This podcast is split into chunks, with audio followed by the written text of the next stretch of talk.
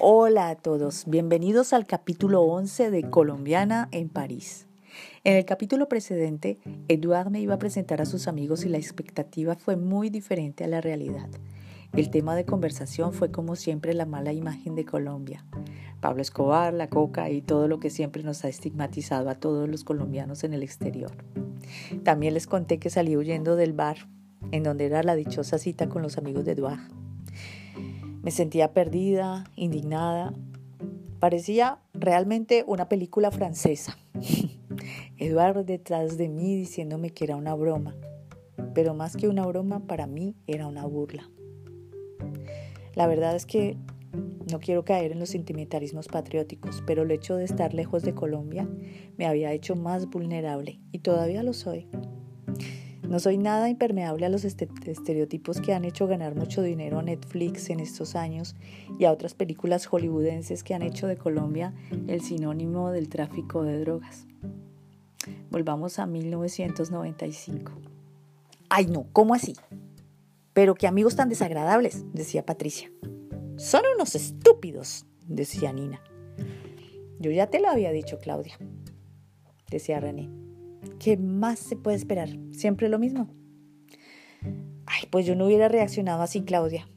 Yo les hubiera dicho que nosotros la producimos y que ellos la consumen, que va. Ay, eso hay que tomarlo con mucho humor. Ahí sí que fue un error salir, salir corriendo. Les diste gusto, Claudia, decía Juan David. Juan David, ya no es momento de decir esas cosas. Tú llevas más años que nosotros aquí, decía René. Bueno, entonces lo vamos a declarar persona non grata. Ya no va con nosotros a la latina, dijo Juan David. Bueno, no creo, decía Nina. El pobre Eduardo no sabía qué hacer. Pienso que hay que darle una segunda oportunidad. No me parece tan mala persona. Las voces de todos sonaban como un eco en mi cabeza. Era tan joven. Yo era tan joven. No tenía ninguna respuesta a esta actitud. Y ninguna experiencia tampoco. Me sentía como un náufrago que había perdido todas sus ilusiones. De repente la aventura de vivir en París me había convertido en una muchachita inmadura que no había soportado valientemente los comentarios provocadores de los amigos de Edouard. Juan David tenía razón. El teléfono sonó y volvió a sonar hasta que el contestador automático recibió el mensaje. Désolé, Claudia. Mes amis ont été lourds. Comment faire pour me faire pardonner? Lo siento, Claudia, mis amigos fueron pesados. ¿Cómo hacer para, para disculparme? La verdad, yo no quería hablar. Mientras tanto todos decían, ay, sí, llámalo, está bien, ya. Deja el drama, decía Juan David. Y Patricia decía, pobre Eduard, por lo menos se disculpó. Así que es un hombre serio, de esos que me gustan a mí. Ay, en fin, ya pensemos en otra cosa, decía Juan David. Como conclusión, pienso que deberías hablar con él mucho más tranquila, cuando los ánimos se hayan calmado. Y bueno, Claudia, no es por ser el Dalai Lama o tu guía espiritual, pero ¿no será mejor que pienses también en lo de la inscripción a la universidad? De todas maneras, aquí no viniste solamente a conseguir novio ni a cuidar niños, ¿cierto? Sí, ¿en qué va eso, Claudia? preguntó René. Es verdad, bueno, que las inscripciones ya pasaron hace mucho tiempo. Ya, pues ya, ya llevan un semestre. Llegaste tarde, llegaste en septiembre, pero ya puedes ir preparando las cosas para que puedas estudiar el otro semestre. No todo es fiesta. Le Latina y Eduard son buenas opciones, pero no desvíes tus objetivos. Juan David y René tenían razón. Precisamente en esos días había recibido una carta de mi mamá diciéndome las mismas palabras y lo que más me había chocado era que me decía, hijita, estoy muy contenta por tu viaje y por tu vida en París. Me cuentas tantas cosas y me siento tan orgullosa de ti. Tienes que vivirlas al máximo, nena. Pero por favor, deja tanta bohemia con los amigos en la latina y acuérdate que tú fuiste con el objetivo de ir a estudiar también. Ay, me chocaba. Siempre me ha chocado que me dieran lecciones de buena conciencia. Ay, pero en realidad sí, Ahora la carta de mi mamá se estaba convirtiendo, convirtiendo en un mensaje vocal de WhatsApp cuando no había WhatsApp en ese entonces. Estos amigos se habían vuelto los representantes de mi mamá, una sucursal de Colombia en París, La Conciencia, y de Pepe Grillo, ¿recuerdan? Pepe Grillo era el amigo inseparable de Pinocho, era un grillito. Y Pinocho siempre había cometido, siempre que Pinocho cometía travesuras, siempre estaba el Pepe Grillo diciendo, por favor, recuerda, tienes que hacer esto y esto. Ahora que miro en retrospectiva ese 1995, estoy muy agradecida de haber tenido esa conversación con ellos. Fue como el llamado al orden, el cable a tierra que me faltaba. Estos amigos eran como la red del trapecista cuando se caía en uno de sus espectáculos. Es verdad, tenía que tomar de nuevo el objetivo de estudiar en la universidad. La conversación tomó un giro muy gracioso después porque todos empezaron a imitar los diálogos de las telenovelas venezolanas, porque crecimos al lado de las telenovelas venezolanas con diálogos como algo así.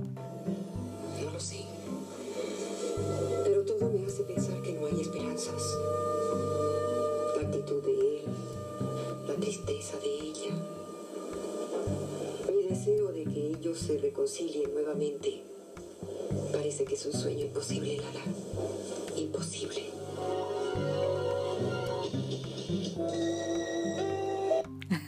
y era verdad, era cierto. Mi vida se había convertido en un diálogo de telenovela venezolana. Después de esta conversación de llamado al orden ya me sentía más tranquila, es verdad. Ya no podía seguir perdiendo el horizonte. Anhelaba inscribirme en la universidad. Es verdad, bueno, no era el momento indicado porque la huelga seguía, pero podía irme a dar un paseo por la Sorbona, que no estaba lejos de allí, para hacerme una idea de lo que era ir a una universidad francesa y sobre todo lo que podía escoger para estudiar allí. Cuando llegué a la Sorbona, me encontré con un edificio muy antiguo, todo un recinto, casi una catedral del saber. Allí me encontré con una secretaria de información que me dijo que podía ver las carreras que me interesaban en un aparato negro llamado Minitel. La verdad es que yo estaba muy confundida con el uso de ese aparato y además había una cantidad de personas haciendo cola para consultarlo. Increíble. El Minitel. El Minitel se desarrolló en 1978 y lo lanzó comercialmente en Francia en 1982 la compañía PTT. PTT es lo que se dividió en la Poste, que son los correos de Francia, y France Telecom. Desde sus primeros días, los usuarios podían realizar compras en línea, reservas de tren, buscar productos, recibir correos electrónicos y chatear de una manera similar a la que luego fue posible gracias a Internet.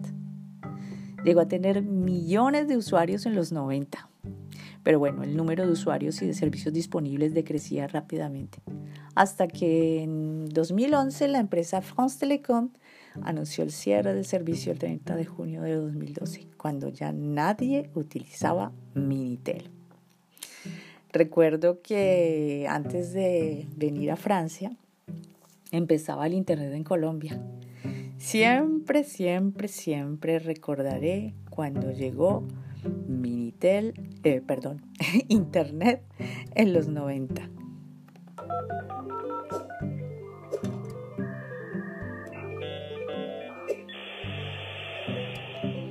Así empezó este famoso sonido de Internet. Mi mamá que decía, mm, mm, no pueden utilizar el teléfono durante el tiempo que esté conectada a Internet. es verdad, era todo un espectáculo. ¿Cuántas peleas no tuvimos mi hermano, mi mamá y yo por utilizar Internet? Después en el barrio empezaron a existir los cafés Internet para evitar todas las discusiones familiares descubrí que aquí apenas había un café internet al frente del jardín de Luxemburgo. Ese día sonreí complacida al saber que finalmente en Colombia no estábamos tan atrasados. Internet estaba en pleno auge en Colombia y en Francia lo utilizaban muy pocos. Ese era un buen primer argumento para quien de nuevo osara hablarme de nuevo acerca de la mala imagen de Colombia. Tenía que regresar a casa para cuidar a Jean Gabriel. Todo pasó muy bien ese día. Jean Gabriel estaba adorable y Madame Frances también. Edouard, cuando regresé a casa, me había dejado otro mensaje en el contestador telefónico. Quería invitarme a cenar. No les puedo negar que el corazón me daba tantos saltos que casi pensé que me iba a dar una taquicardia. La banda de los cuatro amigos no estaba allí. Les había dado con esta conversación un fuerte ataque de buena conciencia. René se había ido a preparar sus clases del liceo porque ya casi iban a reanudar las clases. Juan David se había ido a trabajar y tenía que ir a visitar a su papá. Nina y Patricia también estaban preocupadas por adelantar sus diligencias para alquilar nuevos apartamentos. Llegó la noche y hablamos con Eduard. Eduard se veía muy arrepentido. Es verdad que fue una bonita reconciliación. Tuvimos un buen tiempo de reconciliación y nunca más volví a ver a sus amigos. Después, en esos días me presentó una pareja de amigos que habían viajado por el Perú y fueron mucho más simpáticos. Y bueno, las cosas siguieron de una manera normal. El mundo había vuelto a dar vueltas de nuevo. Y yo estaba muy contenta de nuevo con Eduard. La huelga también empezaba a terminar y llegaba diciembre a pasos de gigante. Así que el 15 de diciembre el gobierno retiró su reforma de la jubilación, lo cual fue interpretado como una victoria por los sindicatos de los asalariados en Francia. Es verdad que fue una de las huelgas más largas que tuvo Francia. Nina había encontrado un apartamento en Place de Clichy y estaba muy contenta. Lo iba a compartir con la asistente de inglés, una chica que no hablaba mucho en francés. Se llamaba Mary. Era una americana de Los Ángeles que hablaba todo el tiempo en inglés. Así que Nina pues estaba muy contenta y quería hacer la inauguración de su apartamento. Quería invitarnos a todos a cenar un fin de semana, el fin de semana siguiente y hacer una pequeña fiesta en su apartamento. Todos estábamos muy entusiasmados con la idea, en especial Juan David. Y en esa pequeña fiesta iban a pasar muchas cosas. Los espero en el próximo capítulo de Colombiana en París. Hasta pronto.